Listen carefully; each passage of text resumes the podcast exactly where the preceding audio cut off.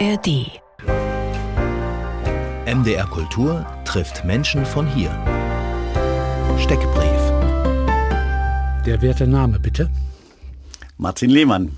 Geburtstag. Ich habe am 21.08. Geburtstag.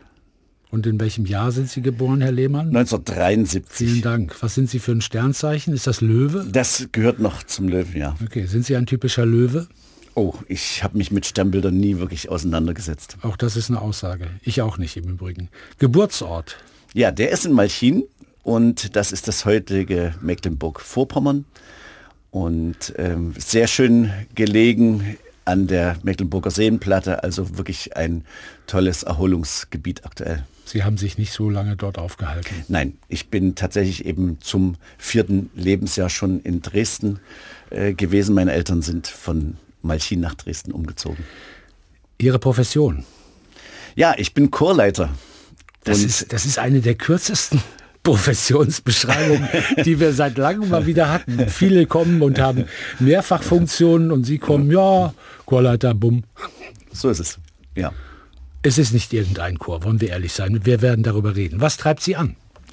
Ja, mich treibt natürlich äh, an die Suche nach einem möglichst vollkommenen Chorklang. Also die Freude an der Musik, die möchte ich gerne weitergeben an die jüngere Generation. Und insofern bin ich in dem Metier, in dem ich jetzt arbeiten darf, glaube ich, genau richtig. Es ist mehr als Beruf, es ist Berufung, mit Knaben, Chorsängern Musik machen zu dürfen.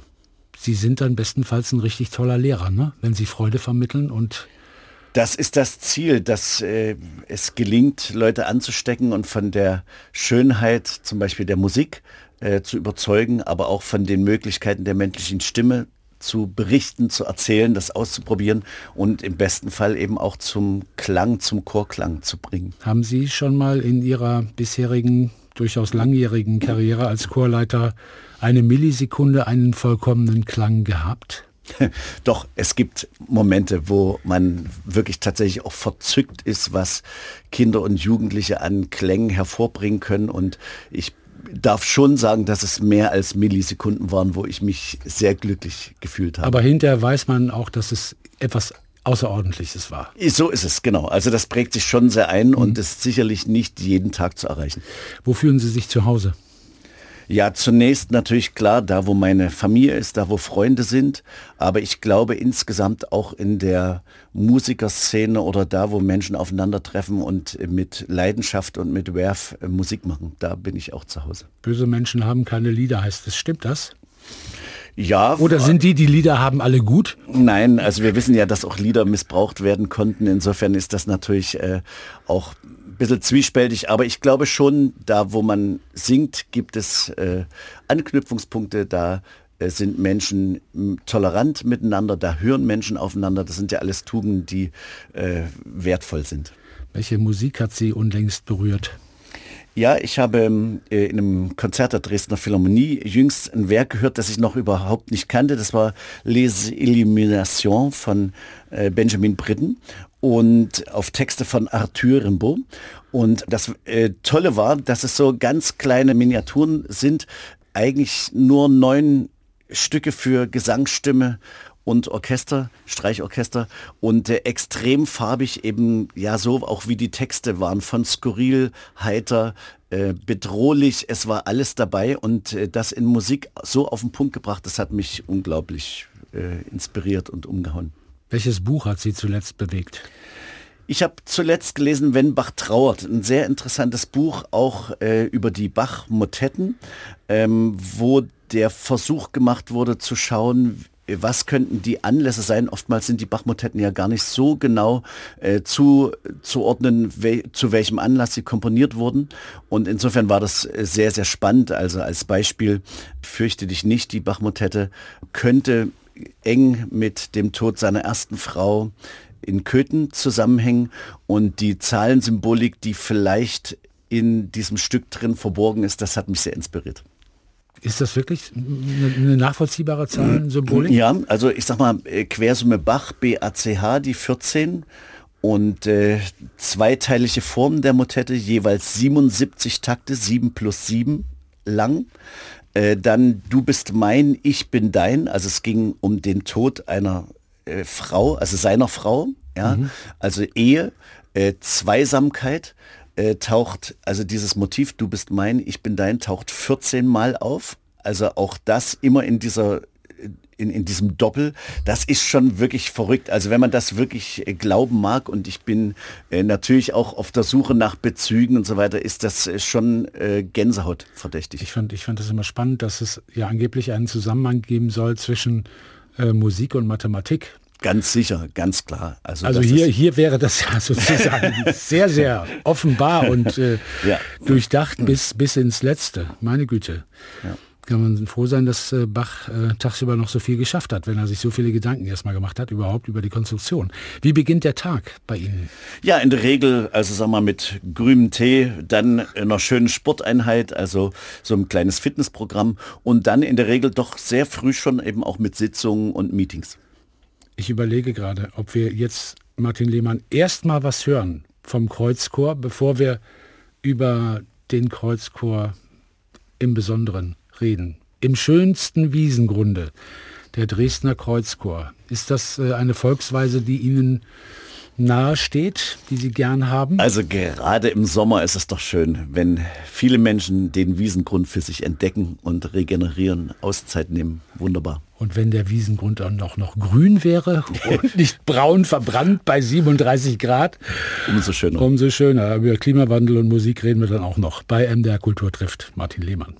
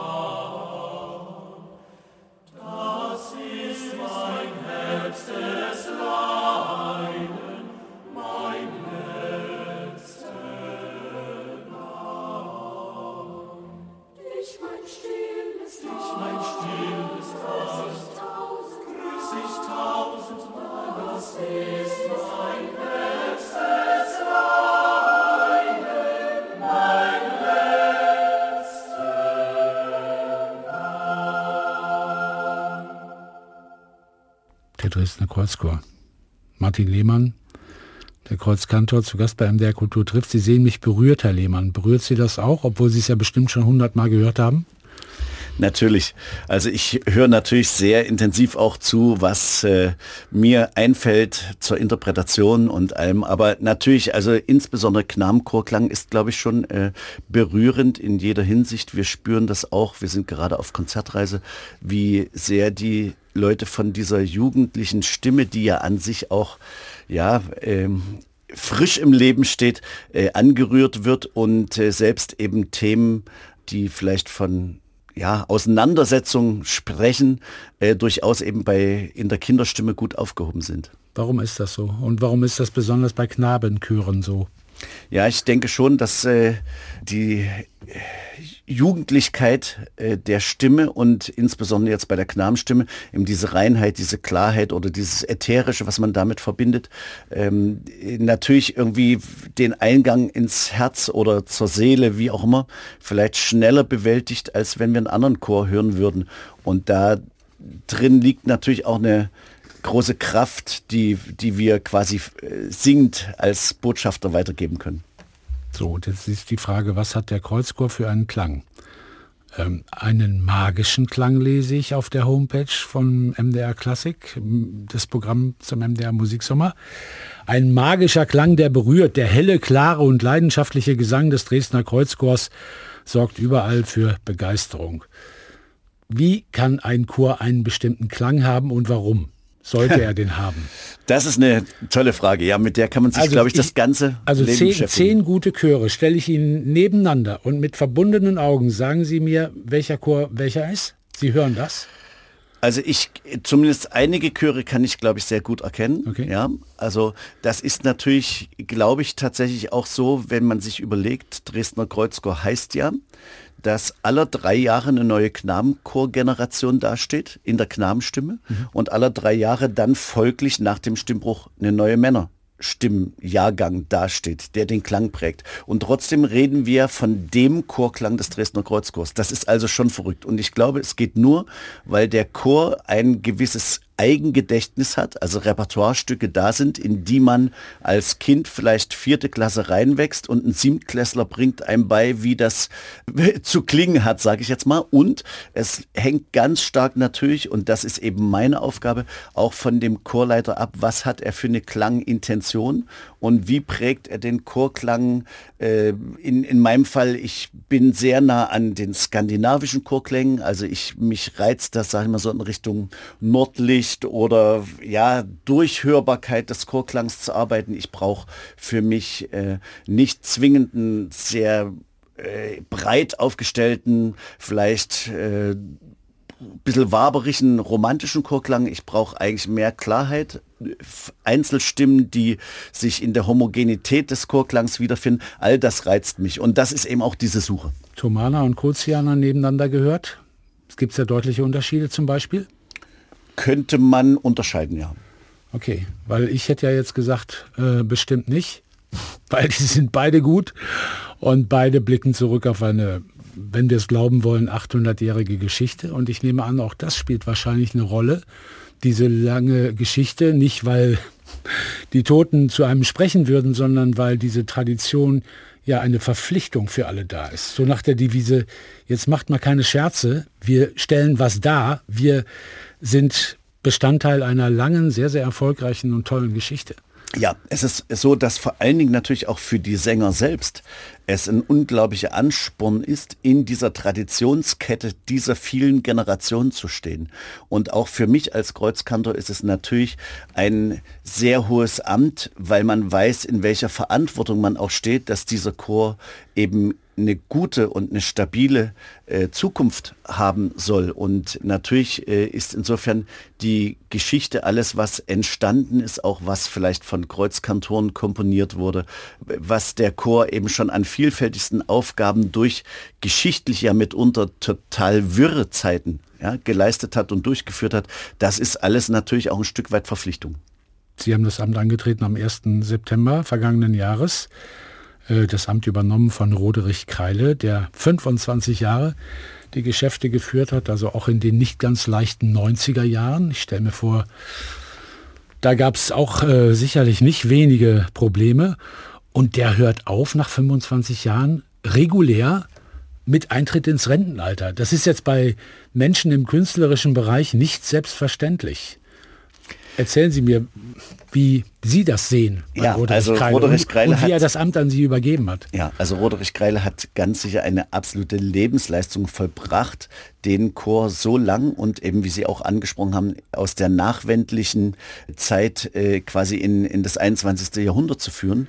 Und äh, noch größer ist natürlich anzurechnen, wenn man dann auch so äh, aus dem Amt scheidet, dass man den Nachfolger einbezieht, das Amt übergibt, fast freundschaftlich miteinander in Kontakt steht, das hat mir ermöglicht, wirklich anzukommen, äh, das Chorgeschäft quasi schon eher vor meinem unmittelbaren Dienstantritt, ein gutes Jahr eher habe ich schon angefangen für Dresden zu arbeiten, eben zu übernehmen. Und wenn man das Gefühl hat, man ist willkommen und äh, der Vorgänger ist bereit, mit gutem Gewissen abzugeben, ist das eine sehr große Motivation und eine große Befreiung, auch das Lampenfieber des Beginns äh, zu kultivieren. Wie haben Sie denn die Jungs aufgenommen? Also mit den Jungs war es herrlich. Also wir sind zusammen in, auf Chorfahrt gegangen, direkt die letzte Sommerferienwoche im äh, vergangenen Jahr. Und das war für mich eine ganz wohltuende Atmosphäre, weil A, Offenheit da war. Ich hatte angenommen, dass ich den Chor in so einer Trauerphase äh, abholen muss und darum werben muss, jetzt neuer Kreuzkanter zu sein. Und das war eigentlich vom ersten Moment anzuspüren, dass die Jungs offen sind und dass sie wollen, sich auch auf eine neue Handschrift, auf einen neuen Weg zu begeben. Und das hat äh, also sehr schnell dazu geführt, dass wir auch musikalisch äh, zusammengewachsen sind. Und ich glaube, dass man auch hört, dass der Kreuzchor, sage ich mal, jetzt auch eine neue Handschrift trägt. Eine schöne Fahrt. Wo, wo, sind Sie hingefahren? Wir waren auf der Burg Ludwigstein im Hessischen mhm. und haben eben nicht nur miteinander probiert und gesungen und sowas, sondern wir hatten wirklich auch äh, sehr schöne Erlebnisse ähm, äh, ringsherum, pädagogische Auszeiten. Also ich erinnere mich zum Beispiel, dass ich im Paddelboot saß mit zwei Viertklässlern und einem Neunklässler und äh, da einfach mitzukriegen, okay, was haben die für Konditionen, äh, wie sind die so drauf, was erzählen sie, was ist wichtig für sie, das das fand ich einfach ganz schön. Einfach zuhören erstmal. Genau. Und dann Ansagen machen. Ich staune ja sowieso, was die äh, Jungs bereit sind zu tun, wenn andere Kinder sich über die Ferien freuen, dann ist der Kreuzchor noch unterwegs, einiges äh, getan, einige Strecken zurückgelegt. Welche Konzerte wurden gesungen, mit welchem Erfolg?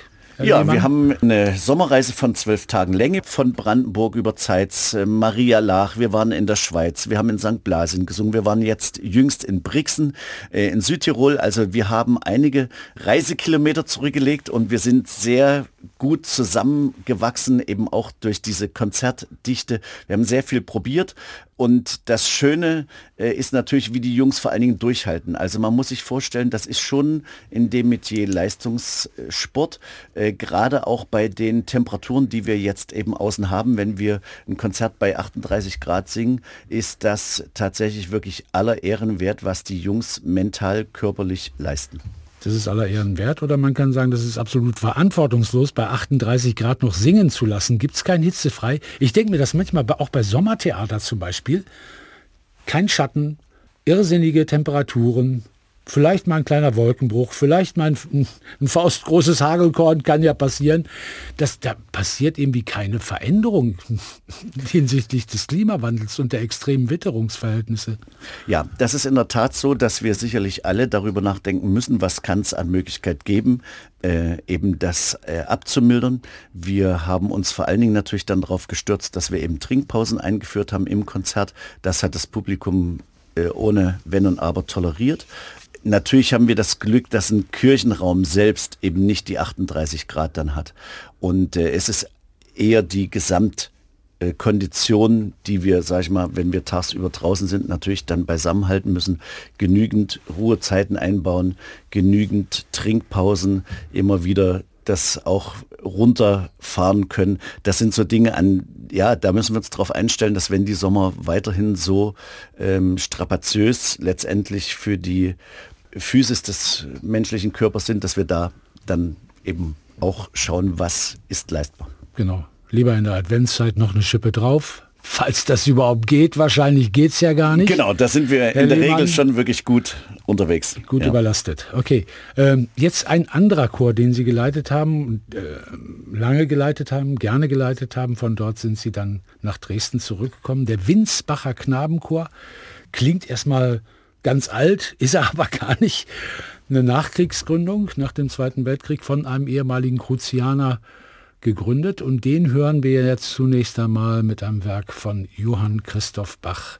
Fürchte dich nicht, ist immer gut.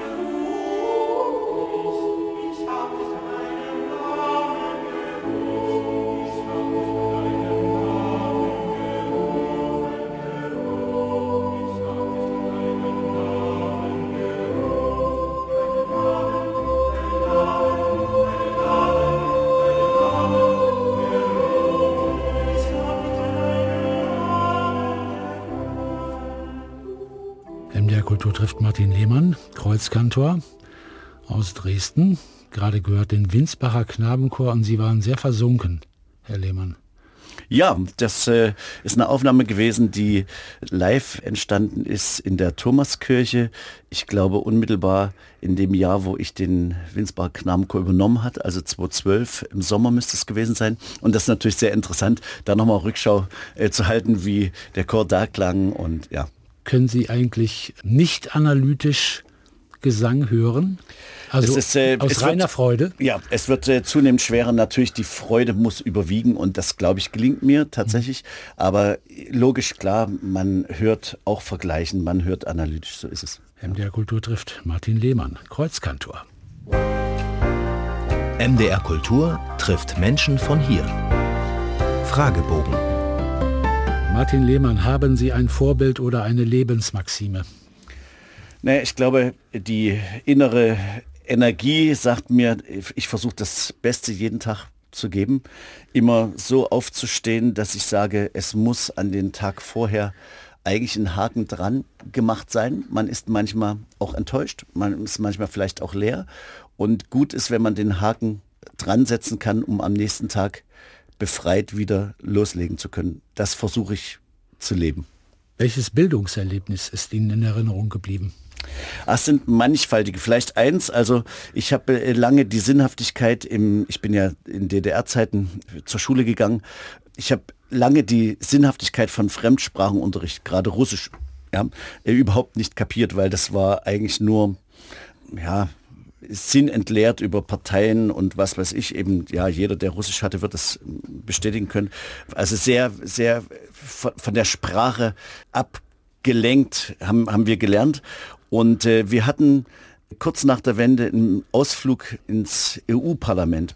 Und äh, da ging es plötzlich darum, dass wir uns Englisch mit Holländern, mit Belgierinnen und äh, Norwegern und so weiter eben austauschen. Und das Tolle war, dass ich dort kapiert habe, okay, das, was, was eine verbindende Sprache vermag. Und deswegen ist es mir auch wichtig, das in der Musik eben zu erlebbar zu machen. Also ich liebe es, wenn wir Choraustausch haben, wenn wir auf andere, nicht nur Knabenchöre, auf andere Chorgattungen treffen, wenn die Jungs merken, Mensch, es gibt diese eine Sprache, die ohne Probleme Grenzen überwinden kann. Wann fühlen Sie sich am lebendigsten?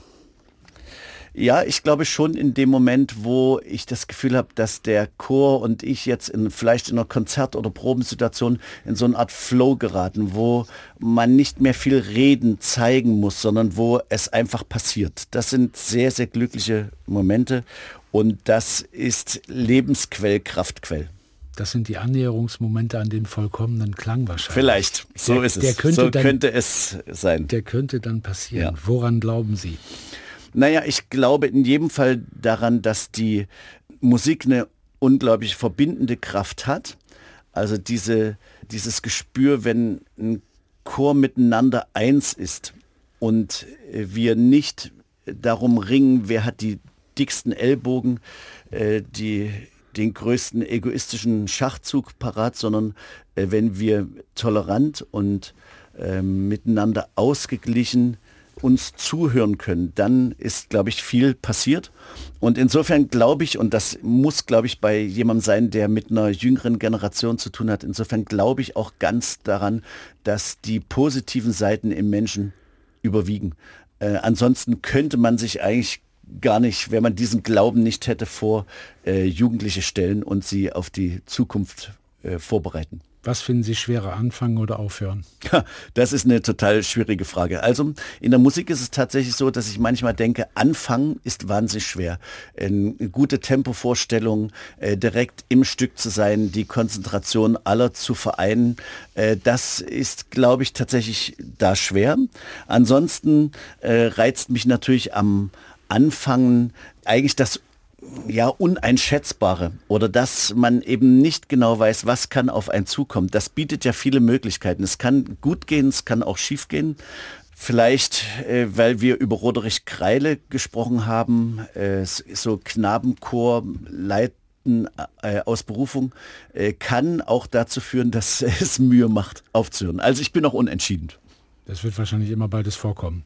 Aber bei, bei Ihnen, Martin Lehmann, ist mir ja auch klar, dass äh, aus Ihnen letztendlich, klingt jetzt doof, nichts anderes werden könnte, als Kreuzkantor. Nein, dass, es, dass sich hier ein Kreis bei Ihnen schließt, der ziemlich stark vorgezeichnet war, äh, in dem Ihr Vater Kruzianer war, im Kreuzchor gesungen hat und ihr Onkel im Kreuzchor gesungen hat und überhaupt zu Hause auch viel gesungen wurde und das Singen überaus positiv konnotiert war, nehme ich an. Und ihre große Schwester hat das Glück gehabt, dass sie ein Mädchen war und nicht Kruzianerin werden konnte, weil das nicht so vorgesehen ist. War das immer klar, dass Sie in dem Bereich sich sehr, sehr wohlfühlen und glücklich werden? Nein, eigentlich nicht.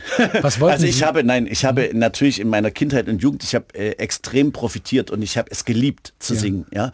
Und das war für mich eine ganz, ganz tolle Zeit, die ich auch im Kreuzchor äh, verbracht habe.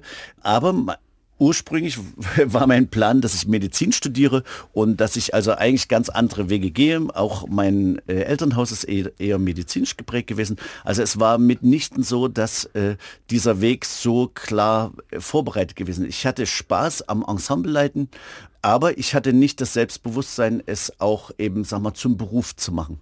Und dieser, dieser Sprung ist eigentlich erst in einem Jahr, ich, ich bin Jahr nach meinem Zivildienst durch Südamerika gereist, ein ganzes Jahr.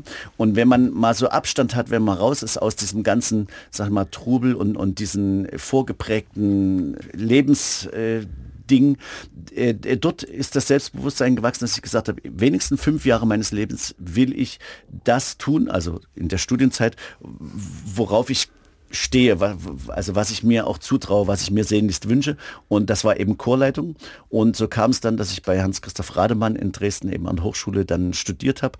Und aus den ursprünglich nur fünf Jahre das Schönste machen, ist mittlerweile ein wirklicher Beruf geworden und äh, eben, ja, wie ich schon eingangs sagte, auch Berufung. Wir müssen noch mal ganz kurz zurückspringen, weil es äh, stelle ich mir sehr, sehr spannend vor. Sie waren 16 Jahre jung, 1989, das Jahr der friedlichen Revolution. Und dann Anfang der 90er Jahre Zivildienst in Hamburg. Und dann ein Jahr Reise durch Südamerika. Zunächst einmal die friedliche Revolution 1989. Wie erlebt das ein Kruzianer zusammen mit anderen Kruzianern? Also es war eine unglaublich spannende Zeit. Äh, unmittelbar als die Züge aus der Prager Botschaft ähm, über Dresden äh, quasi ins damalige Westdeutschland äh, ausreisen äh, durften, äh, war es so, dass wir CD-Aufnahme hatten in der Lukaskirche, das ist in der Nähe vom Hauptbahnhof in Dresden. Und uns wurde an dem Tag, sonst sind wir immer mit Linienbussen äh, zur Kirche gefahren, zur CD-Aufnahme, uns wurden dort äh, Busse gestellt damals. Und das hieß, wir dürfen auf keinen Fall zum Hauptbahnhof gehen und so weiter.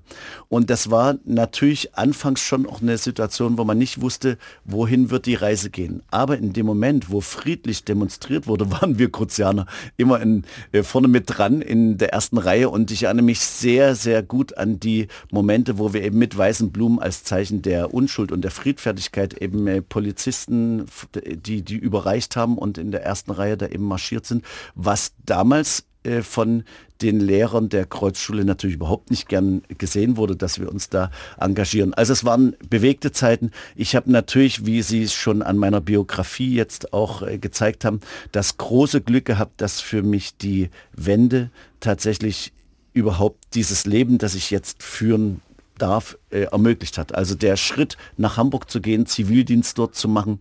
Ich bin mit äh, drei weiteren Kruzianern nach Hamburg gegangen und wir haben ein Männerquartett gegründet und äh, all das wäre ja unvorstellbar gewesen. Genauso Südamerika, äh, ein Jahr ein Kontinent bereisen.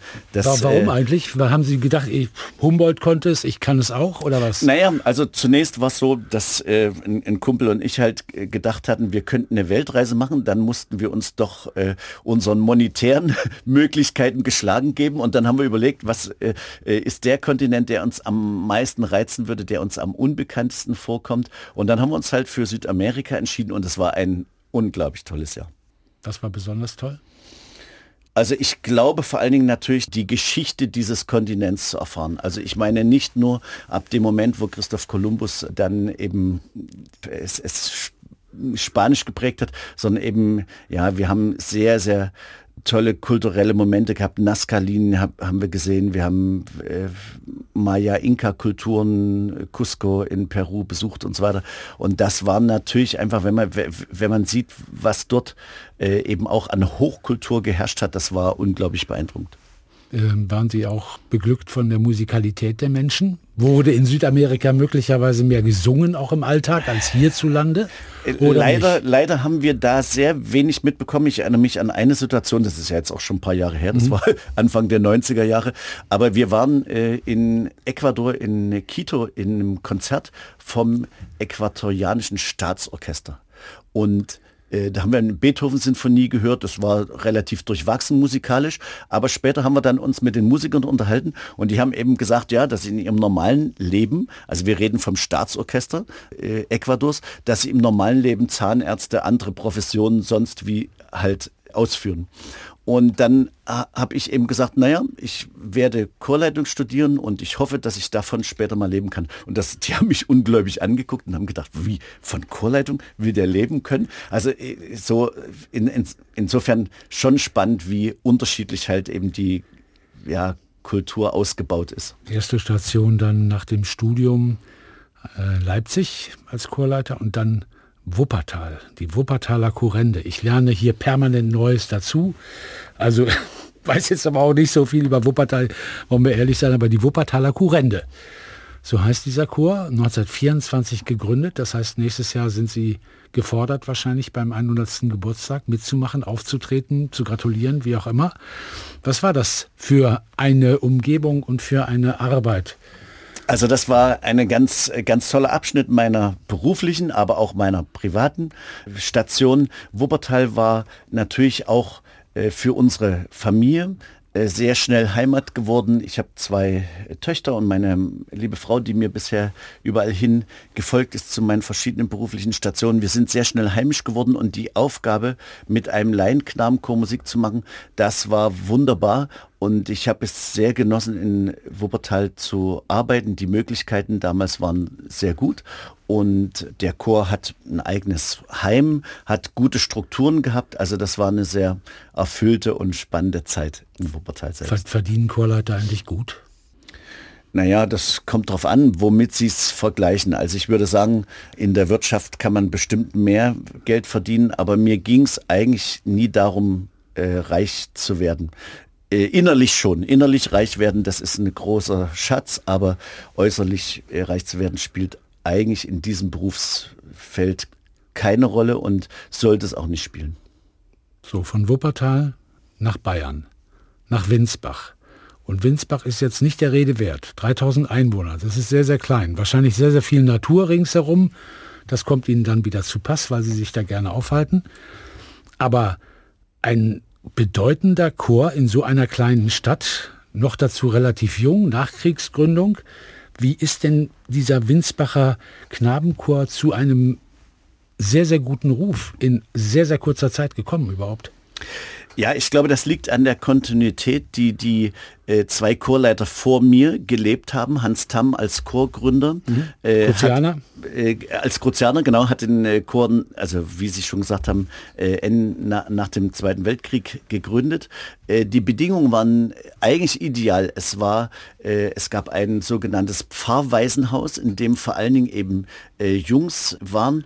Es gab 200 Kerle und kein Knabenchor. Und dann hat äh, als Musiklehrer Hans Tamm sich gedacht, ja, dann will ich da mal schauen, was man daraus machen kann. Und gerade eben äh, zu Beginn der 50er Jahre hat sich der Chor sehr schnell einen äh, tollen Ruf erarbeitet mit Rundfunkaufnahmen, mit ersten Konzertreisen und so weiter. Also das ging rasant. Und äh, Karl Friedrich Behring hat in der Nachfolge natürlich den Chor international extrem platziert und äh, mit der Qualität die der Winsbacher Knabenchor in dem Knabenchor-Genre eben verkörpert, äh, ist er in der Knabenchor-Landschaft nicht wegzudenken. Und das ist ungewöhnlich klar, weil die Stadt und das gesamte Umfeld so wenig eben groß oder ja, Ausstrahlung haben können. Man kann auch sagen, das ist so klein, da gibt es nicht so viele Alternativen und deshalb konzentrieren sich die Menschen auf das, was da ist. Na, ich glaube, Oder? es liegt vor allen Dingen daran, dass äh, Winsbach als, also der Winsbacher Knabenchor einen extrem schönen Campus hat, also fünf verschiedene Häuser, die wirklich sehr weitläufig angelegt sind. Es gibt tolle Freizeitmöglichkeiten und so weiter. Und ich glaube, das hört man tatsächlich dann auch im Chorklang. So, und dann nach über zehn Jahren äh, in Winsbach die Möglichkeit, nach Dresden zurückzukehren, die Stadt, die Sie sehr gut kannten, den Kreuzchor, den Sie natürlich auch über die Jahre und Jahrzehnte mitverfolgt haben, was die Damen und Herren, die, die Herren so machen, auch wenn sie im Stadion auftreten müssen, gezwungenermaßen das Stadion singen, wo ich immer denke, ist das was Seriöses, ist das was Tolles, was würden Sie sagen? Also Stadion singen? Ja, in jedem Fall ist es äh, die Chance natürlich über den Kirchenraum hinaus zu wirken und natürlich ist die Sehnsucht der Menschen vielleicht gerade in der Adventszeit sehr groß, äh, gemeinsam zu singen, auch gemeinsam mit dem Dresdner Kreuzchor zu singen. Wie kriegen Sie eigentlich Nachwuchs? Ja, in dem also ich, ich, ich lese mal vor. Auf der, auf der Seite von, vom Kreuzchor steht nämlich The Army wants you. Nein, da steht, wir suchen dich. Ab dem kommenden Schuljahr sind in unserer vierten Klasse noch drei Plätze frei. Voraussetzung, Freude am Singen und gute schulische Leistung. Bestenfalls kein Heimweh. Könnte in Klammern noch dahinter stehen. Wir bieten eine umfassende musikalische Ausbildung, Unterricht in kleinen Klassen und einen Platz in unserem Alumnat. Bewirb dich. Ja, so. also das ist eigentlich ganz gut getroffen, weil ich finde, das Allerwichtigste ist der erste Satz, nämlich, dass jemand Spaß am Singen hatte. Vieles ist erlernbar. Wir erwarten ja nicht, dass jemand schon Caruso heißt, sondern dass wir eigentlich einen Bildungsweg mit ihm gehen wollen, ein Ausbildungsweg. Aber schulische Probleme und sollte er nicht wirklich mitbringen. Das ne? liegt in der Natur der Sache, das ist klar, äh, dass natürlich auch durch die äh, Konzertreisen und das äh, Tourneegeschäft natürlich die Jungs möglichst in der Schule eben sattelfest sein sollen. So. Aber grundsätzlich glaube ich, ist es so, wir suchen natürlich eine gesunde Knabenstimme und wir suchen Jungs, die einfach Spaß haben, sich ein Stück weit auch von innen nach außen zu kehren. Also die sagen, Mann, ich habe diese Stimme, manche sind sich nicht mal dessen bewusst, sondern sie werden in der Schule vielleicht darauf aufmerksam gemacht und dann kommen sie zu uns und entdecken, wie schön ist es mit einem Nachbarjungen äh, zusammen Musik zu machen. Und das ist diese große diese große Kraft der Chormusik im Allgemeinen, aber eben auch des Knabenchorsings, dieses, dieses Entdecken, wie kann ich von dem alleinig eine schöne Stimme haben, da, da, das ist schön, aber das bringt ja noch nicht dieses Erlebnis, was die Jungs dann inspiriert, sondern dieses Zusammenwachsen, Zusammenhören und dann gemeinsam Erfolg zu haben, also durch den Einsatz jedes Einzelnen als Gemeinschaft Erfolg zu haben. Das ist, glaube ich, ein ganz wichtiger Punkt. Sie wollen Singschulen gründen, um noch mehr junge Menschen zu erreichen. Wie soll das denn ausgehen, äh, aussehen, diese Singschulen? Ja, wir haben in der äh, Region, zum Beispiel in Niesky, in Bautzen, in Chemnitz, haben wir eben so kleine Singschulen, wo man ohne sich festzulegen, dass man wirklich Kruzianer werden wird in der Zukunft, mhm. äh, einfach erlernen und äh, antesten kann, wie schön es ist, eben mit anderen Jungs diese erste Singerfahrung zu machen. Also es ist eine Form von Basismusikalisierung und uns geht es darum, dass mehr Jungs entdecken, wie schön es ist, miteinander zu singen. Und wenn dann Jungs irgendwann sagen, hey Mensch, das ist so toll und der Kreuzchor, äh, das macht mir Spaß und äh, sie wollen zu uns kommen, umso schöner. Ist der Kreuzchor eigentlich ein Botschafter der Stadt Dresden? Also Sie sind, glaube ich, städtische Angestellter, ne? Das so ist es, die genau. Stadt, die Stadt, nicht etwa die evangelische Kirche, ist Träger des Kreuzchores. Dürfte eigentlich auch eine, eine Frau Kreuzkantorin werden? Genau, dürfte genauso. Gab es aber noch nicht, ne? Bisher nicht, nein. Na, mal sehen. Ähm, ist der Kreuzchor ein Botschafter der Stadt Dresden oder auch des Freistaates Sachsen? Was würden Sie sagen oder wie verstehen Sie es selber? Äh, ganz sicher beides. Also ich sag mal, äh, wir haben in Sachsen das große Glück, zwei der ältesten Knabenchöre der Welt mhm. äh, zu beheimaten. Und natürlich ist es ein Kulturgut. Also wir sind immaterielles Weltkulturerbe und das nicht umsonst. Und deswegen glaube ich, ist es eben so wichtig, dass auch diese reine Form des Knabenchors und eben nicht äh, eines gemischten Kinderchores oder sowas diese Tragfähigkeit und diese Ausstrahlung behält. Und der Freistaat ist ganz sicher eben auch gut äh, daran, äh, wenn er sich dieser Instrumente, die er ja besitzt oder die, die auf seinem Ter Territorium arbeiten, natürlich eben auch präsentiert und äh, ähm, darstellt. Genauso natürlich die Stadt Dresden. Also unser Auftrag ist nicht nur in der Dresdner Kreuzkirche den Oratorien, Vesper und Gottesdienstkanon aufrechtzuerhalten, sondern natürlich auch die Stadt Dresden äh, zu vertreten als eine der ganz großen Kulturstädte, die es in Deutschland gibt. So, und netterweise gehen die Kruzianer auch zum MDR Musiksommer äh, in Oschatz in der Stadtkirche St. Egidien. Das ist eine schöne große Kirche. Es gibt, glaube ich, auch noch Karten zu erwerben für dieses Konzert, bei dem was geboten wird, Martin Ja, wir haben geistliche Chormusik im Programm. Sag bloß. Und ja, Wie überraschend in der Kirche. Ja, überraschend, genau. Ja, und äh, wir singen also vom alten Meister von Schütz ähm, Bach äh, angefangen, singen wir über Mendelssohn, Brahms, äh, eben bis hin zu modernen Meistern. Ähm, wir haben einige skandinavische Komponisten im äh, Programm drin, unter anderem äh, Mentellier wie ein unglaublich spannendes Stück äh, über den Estonia-Fähruntergang 1994, ähm, wo also Bibeltext, äh, Nachrichtenerzählung, äh, Klagelied, alles äh, in eine Motette einfließen. Also ich glaube, es ist insgesamt ein sehr abwechslungsreiches und schönes Programm, das zu erleben ist.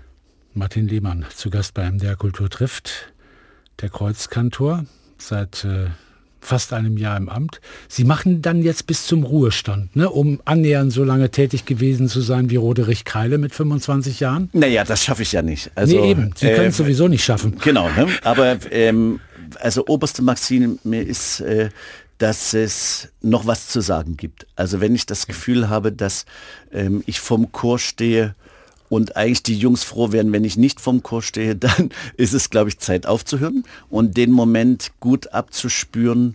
Das wird Aufgabe sein, wenn ich über 60 bin. Martin Lehmann, herzlichen Dank und viel Erfolg. Gruß an den Kreuzchor. Das mache ich gerne. Vielen Dank. Das war MDR Kultur trifft in der Redaktion von Angelika Zapf. Mein Name ist Thomas Bill und in der kommenden Woche ist Viola Hess zu Gast. Viola Hess, Vorsitzende des Joachim Ringelnatz Vereins in Wurzen. Im April 2023, also vor kurzem, wurde das sanierte Geburtshaus von Ringelnatz als sächsisches Literatur- und Kunsthaus eröffnet und mit dem Monat August beginnt dort der Ringelnatz-Sommer mit einem umfangreichen Programm, von dem zu erzählen sein wird. MDR Kultur trifft regelmäßiges Angebot bei mdrkultur.de und natürlich in der ARD Audiothek. Alle unsere Gespräche finden Sie auf mdrkultur.de und in der ARD Audiothek.